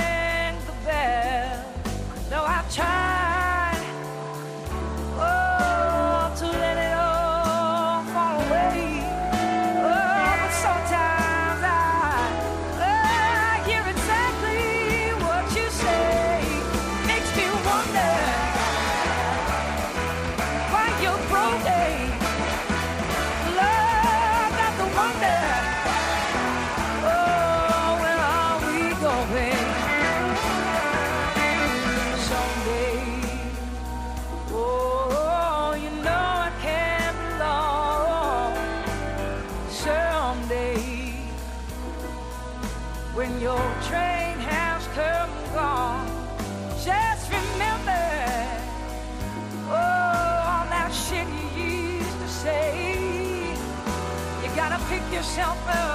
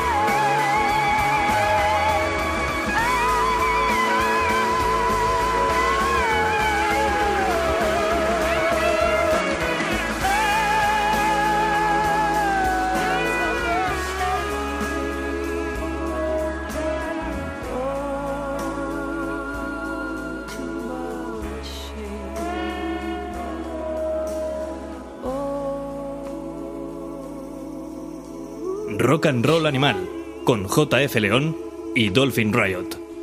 Ahí estaba el guitarreo, el desparrame de la Tedeschi Tracks Band. La verdad, yo. Eh, hay gente que se ha metido un poco conmigo, tengo que decírtelo, porque eh, yo he disfrutado mucho de Susan Tedeschi en solitario. Incluso estuvo, creo que de cabeza de cartel de un Cazorla Blues Festival. De Derek Tracks, por supuesto, tanto en solitario como con, la, con los Alman Brothers. Y me encanta la Tedeschi Tracks Band. Lo que pasa es que no sé si ya dejan de hacer sus carreras en solitario y solo hacen esto juntos. Yo deslicé que quizá habíamos perdido más que ganado. Entonces, pues he recibido ciertos ataques, ciertos cierta beligerancia, diría yo. Y poco te pasa, ¿eh? No, la verdad es que para, lo tonto que soy, pocas cosas me ocurren. Poco te está pasando. Te falta solo perforar una tubería, nada más te falta a ti. Entonces, lo que he hecho es, mm, pues lo que debe hacer cualquier persona con algo de conocimiento. Y es echar mano de nuestro letrado, que para eso lo tenemos, que además nos cuesta una pasta, Sí, sí. y dejemos que sea Sam Freebird quien dirima qué ocurre en este caso de la Tedeschi Tracks Band. Sun Freebird.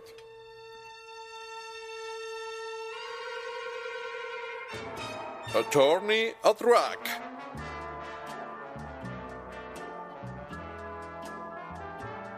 Gracias a nuestro letrado, Rock and Roll Animal nos da la oportunidad de demandar a esos seres deleznables del negocio musical.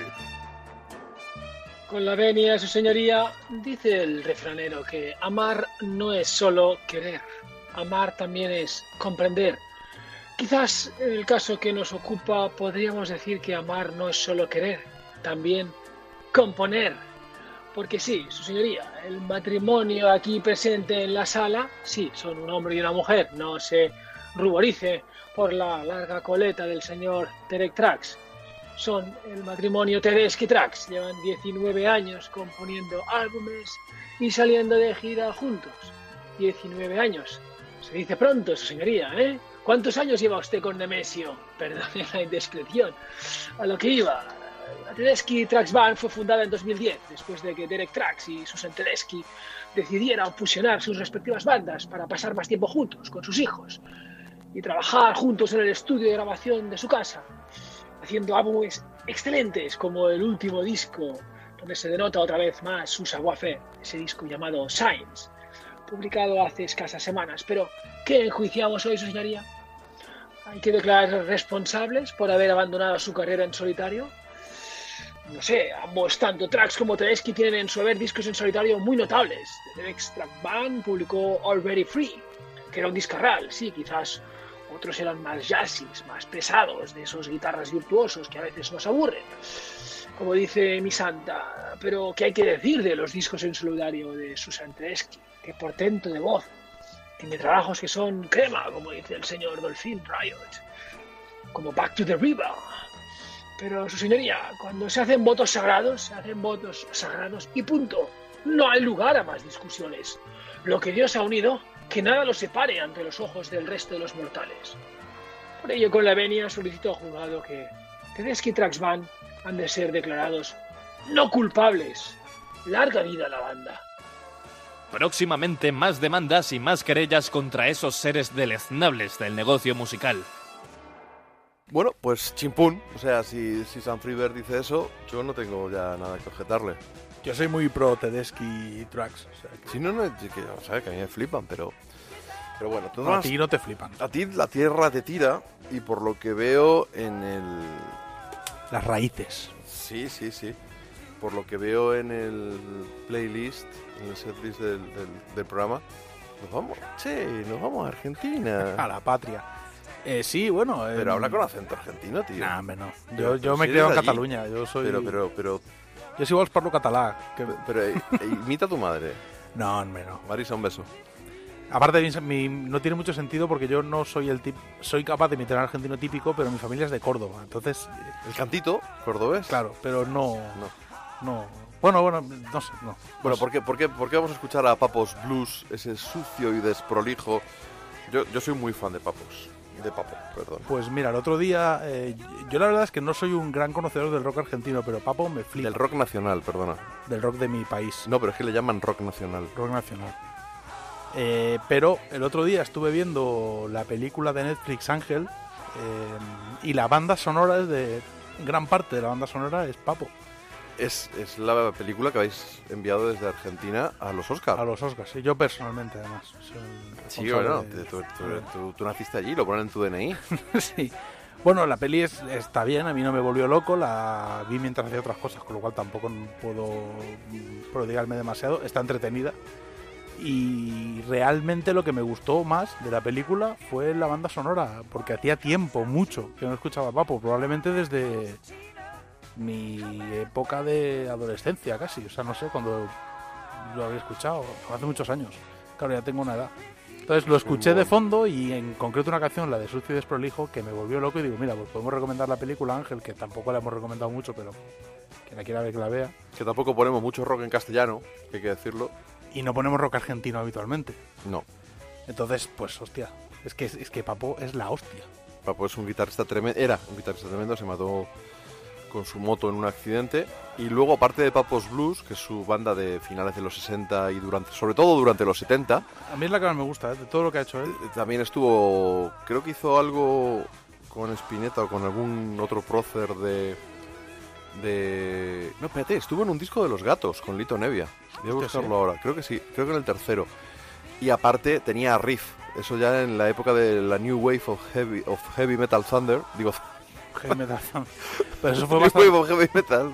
Fue después, ¿no? Ya los 80. Los 80. Riff, Claro, Heavy los Metal 80. Thunder. Como siempre digo Heavy Metal Thunder, se me ha ido la tontería. Acabaron con todo lo bueno. Venga, vamos a 80. escuchar este y desprolijo mientras busco los discos de los gatos para ver si es verdad que no me falla la memoria y que en uno de ellos estaba la guitarra de Norberto No- Napolitano, creo que se llamaba Papo.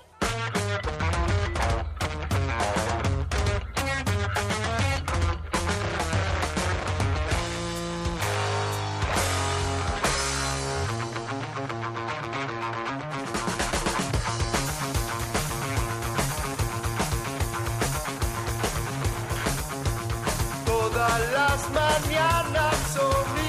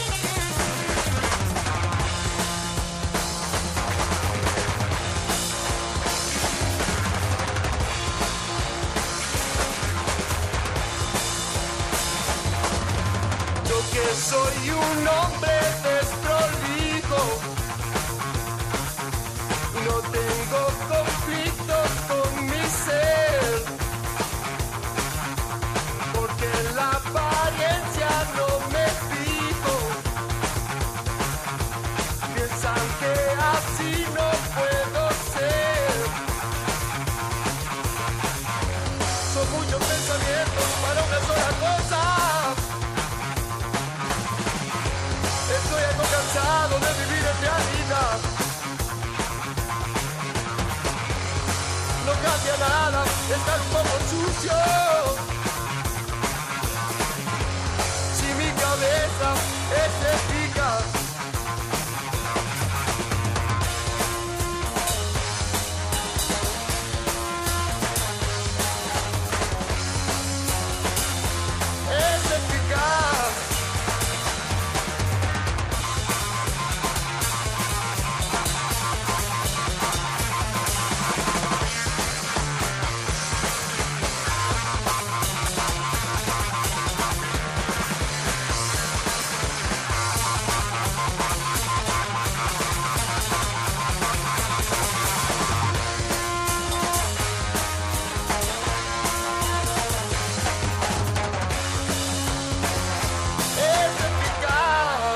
and Roll Animal.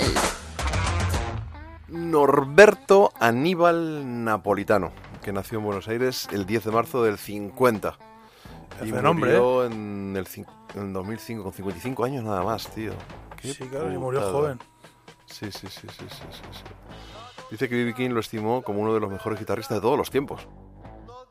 Pero sí, estuvo en Los Gatos. Estuvo en el Rock de la Mujer Perdida, que si no me equivoco es el tercer trabajo de la banda de Lito Nevia y el más, más cañero. A mí me gusta gatos- mucho el primero de los gatos. Pero de los gatos, ¿no? De los gatos salvajes yo no los... Me los Sí, pero bueno, pero tú. cerremos con que lo que está sonando de fondo con Papos Blues, esta película que me la voy a ver, porque me gusta mucho el cine Está argentino. guay. A ver, es un poco... Está Chino Darín. El chino Darín sí, que lo hace muy bien, por cierto. Y la verdad que lo mejor para mí de la película, como siempre, en mi opinión, con el cine argentino, son las interpretaciones. Pero Hay son- muy buenos son actores. muy buenos. Luego, el guion, esto, esto es una historia conocida, al menos para los argentinos, porque este es un personaje muy conocido en Argentina, eh, el ángel. Es, un- es como una especie de Diony, pero un poco serial killer. Y es un personaje que sigue vivo, entonces él mismo ha dicho que, a ver, que el- mucho de lo que se cuenta en la película es ficción. La peli tiene un tono muy particular, a mí personalmente me ha parecido muy bien, pero no me ha volado la cabeza la película tampoco. Lo que más me gustó fue escuchar A Papo, es a que- Papo en la banda sonora y Llevaba yo mucho tiempo queriendo escuchar, o sea, queriendo, no, no me acordaba. Es que hay tanto disco que es imposible escuchar todo. Y lo mismo me pasa con, con los gatos. Los gatos eh, empezaron siendo los gatos salvajes, que eran un rollo más beat, más Beatle. Luego fueron los perros. No, luego ¿No? fueron, fueron los gatos salvajes, luego fueron los gatos. Ah, vale. Eh, creo que son de Rosario, si no recuerdo mal. Como Solari. Mira, Rosarino. Y ya, ya no está. No, pero bueno, sí, Y en lo- ese primer disco está el, el mítico himno del rock argentino La Balsa, que que compuso primer Lito disco- Nevia a medias con ese, ese himno con Tanguito, aunque parece que Tanguito le lanzó la frase y con esta balsa me iré a naufragar. Y luego, pues, a Tanguito uno dice que se suicidó y otros dicen que lo suicidaron lanzándolo al, al tren. Era un hombre La de todas historia, formas. claro. Era un hombre de todas formas con una. Con una historia detrás. Tan- Eh, Tanguito no es para invitarlo a cenar con tus padres. no, no era, no era. Y Lito Nevia te diría yo tampoco. Estuvo en mi No. casa y se metió tres botellas de vino. No son, no Sí, son me, gen- con- me contó Claro. todo. Me contó toda la historia de los gatos. Tendría que. Le gusta hablar a Lito Nevia, ¿no? Un poco. Y beber vino. Bueno, argentino. sí, No, es que no- no quería tampoco A mí me gusta también eso. hablar y beber Pues oye, vamos a poner una canción de los gatos. Vamos a buscar de, de este disco con Papo, ya que estamos con el rock nacional argentino. Yo la verdad es que el- lo que he escuchado mucho es el primero de los gatos, que me parece un discarral espectacular. Luego tienen muchos discos los gatos. Y supongo que alguno habrá Cuatro o cinco nomás, ¿eh? de mucho material por ahí. A lo mejor Lito discos... Nevia en solitario tiene muchos. Bueno, claro, lo estoy mezclando, ¿no? Pero sí. Lito Nevia con su sello Melopea. Ha hecho de todo, Que creo ¿no? que era uno de sus primeros discos. Mira, es.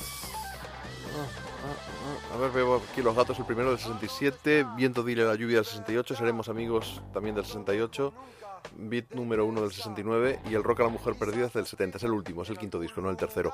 Y es, es la evolución, un poco la evolución que, que existió a finales de los 60. A mediados eran los Beatles, se volvieron psicodélicos y luego llegó el rock duro, rock progresivo y los gatos en este último, en este último disco pues eh, se abrazaron y además ¿Qué fue antes, el huevo o la gallina? ¿Se hicieron El duros huevo. y buscaron a Papo o Papo entró y se endureció? Bueno, yo creo que son esas sinergias musicales que se dan entre la gente con talento y lo que hay que hacer pues es escuchar una de sus canciones.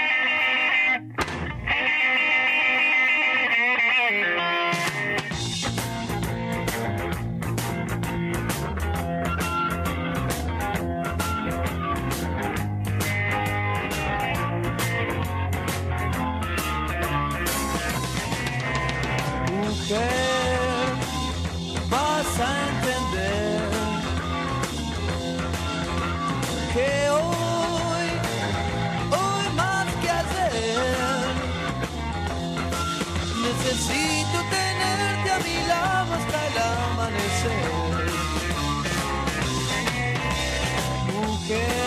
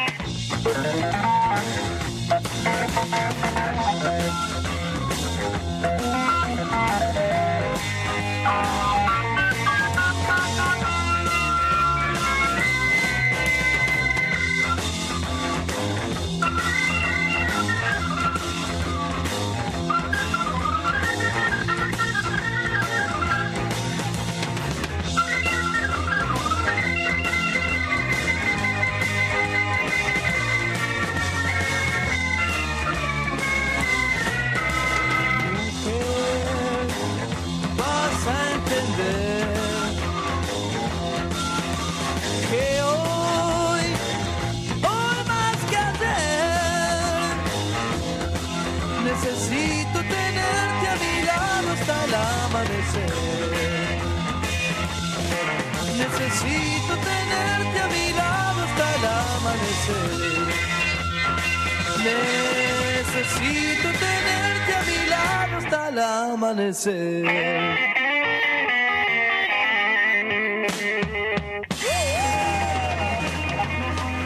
Diez temporadas de rock and roll animal, con JF León y Dolphin Riot.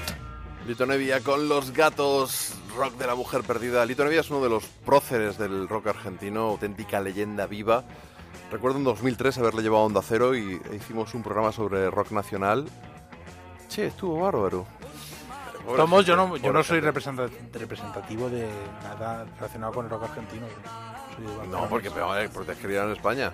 Claro, por eso. Probablemente tengas tú menos discos de rock argentino No, que seguro, yo. probablemente no, seguro. Si Yo tengo puse- Pescado Rabioso, tengo Claro que sí, Crucifixión, sí, cuando- tengo hecho, Espineta en solitario, tengo Almendra. Es que de hecho yo he escuchado mucho rock argentino por ti, porque lo has pinchado. Mm. Lo Yo me, bueno, me perdí, fíjate que hubo un, un concierto en un sitio raro en Príncipe Pío. Eh, conciertos al- en Príncipe Pío. Es que fue un sitio raro. Fueron eh, los super ratones acompañando a Lito Nevi haciendo repertorio de los gatos. Ole. Y me jodió, no pude ir, no me acuerdo, y me, me fastidió mucho. Igual tienes una siesta o algo programado. en Las Vegas. No sé, tú con las siestas eres un tío muy serio. Oye, aparece en Rock Bottom en el último número, aparte de, de un artículo de Dolphin sobre, sobre Gary Clark Jr., que, que no espero a que saliera el disco. ¿Para qué vamos a hablar del siguiente disco de Gary Clark Jr. Porque no, habiéndolo escuchado? no quería hablar del disco. Bien, pero hablabas del This Land, del single Bueno, de adelanto. la historia del single, sí. No tendría, no tendría sentido haber esperado un par de semanas Creo a que, saliera el álbum. El artículo tiene sentido. Bueno, sí, porque así no dices que no te gustó, aunque yo intuyo que No, cada día te va gustando el, más. El disco, a ver, eh, que, es la- que si no lo vamos, deberíamos ponerlo, pero bueno, no lo vamos a poner. Ya pusimos This Land. No obstante, me parece que como... ¿Quieres que pongamos la canción en plan Ramones que hace Gary Clark Jr.? No, no que vende gusta. los tickets de Barcelona a 100 pavos. En los de primera fila sí. ¿Pero de qué va este tío? Pero estamos no, es- eh, estamos no tontos. Creo, no creo que estamos sea, tontos. no es él, es el evento. Es un evento en, el, en los jardines del Palacio de Pedralbes. Es que no es Gary Clark el que pone los, los Ah, bueno. Lo- la movida eh, pasa, para mí, en mi opinión, pasa como con el primer disco, con el Black and Blue. Black and Blue es un disco demasiado ecléctico y creo que no hay un concepto detrás y que eso Lastra, afecta negativamente lastra, porque claro. hay canciones que son duras. Pero bueno. Y creo que es el paso que dio adelante en, en Story of Sonny Boy Slim de ser un poco más homogéneo y concreto, lo ha perdido en este Disland, pero aún así creo que el disco tiene grandiosas canciones, pero es demasiado largo. Como álbum completo me parece que bueno que no es tan bueno como el anterior. Ahora hay pero No, es un mojón. es- Para que él diga no está bueno es que es un mojón. No, hombre, bueno, aparte lo que, lo, hay más in- lo que hay más interesante en este Rock Bottom, lo más, lo más, lo más interesante es el rincón del blues, en el que habla Dolphin de ese blues no grabado que por tanto inexistente y que no podemos juzgar, pero que lo escribe él, que yo lo, lo disfruté leyéndolo. Y luego hay una entrevista mía a dos tipos que yo admiro mucho y que quiero mucho, que son Juan Pérez Fajardo, fotógrafo, y Álvaro, su hermano. Los dos forman la Fly Factory. Y el caso es que Juan Pérez Fajardo, creo que con uno de los de Kitai, estos que batieron el récord de las 24 horas, que hay que ser cansino para tocar 24 horas seguidas. Aparte de estar físicamente muy bien, estar en forma. pero hay que ser cansino, ¿eh? Hay que ser cansino. sí. Récord Guinness. Y el caso es que se subió al escenario con ellos Juan y han formado un dúo que se llaman The Garlic Phantoms, así como, como suena. Se hacen llamar Alacrán Fajardo y Edu Molina. Y oye, han grabado algo que de verdad no está nada mal.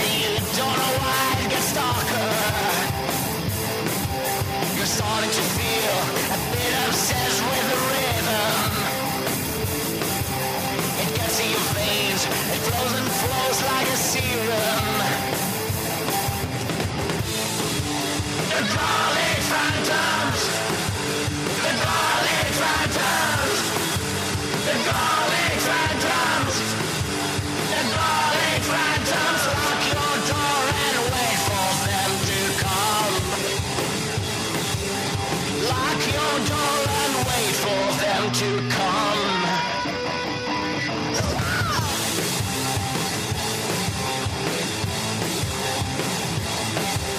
The noise is flowing, it's cutting like a razor. The kick of the drums, the spooky guitars getting harder. The coast is whispering to your ears, you get crazier. You started to have some serious thoughts of murder.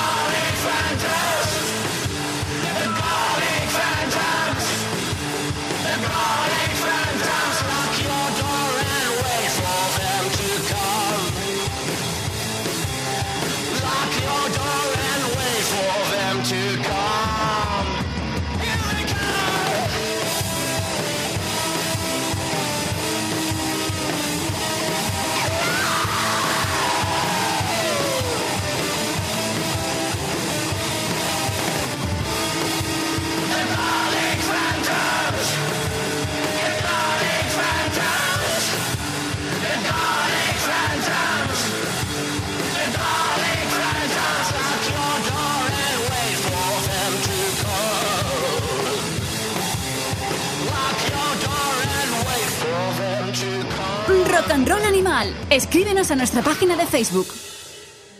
Muy, muy cañeros los Garlic Phantoms con ese alacrán fajardo. Muy, muy guapo, la Muy, muy verdad. Muy, guapo. Solo tienen un single. Sí, solo han sacado esta canción, pero bueno, ya tendrán más. Y si no, pues ya veremos. No, pensaba que había sacado un disco. No... No, no tengo ni idea, la verdad es que no lo sé. Sé que van a sacar este single. Por ahora está en, en plataformas como Spotify. Y os lo recomiendo. Más me flipa la portada. Es una cabeza de ajos, pero que es una calavera. Entonces, ese de Garlic Phantoms tiene ahí un concepto que me gusta mucho. Y le preguntaría qué fue antes, el nombre o el logo. Es, es interesante. El nombre. pregunta, esa pregunta es interesante. Bueno, pues llegados a este momento y sabiendo tu- tus ansias de reventar entrevistas y reventar conversaciones, de llevarlas a un terreno, al terreno fangoso, que es donde tú te mueves mejor, en- ensuciando el juego. O sea, un poco como hacía Mourinho Yo, cuando estaba... No, bueno, Si yo no he entrevistado nunca a nadie. no, creo. por eso, no, no tengo. Por eso, que quiero hablar con Cápsula ahora y por eso te voy a despedir eh, hasta el próximo programa. Mm, eh, ha sido un placer, o no, quizá, eso lo dirán los oyentes. Me quedo con Cápsula y con una nueva canción del disco que va a salir muy prontito: Russian Roulette.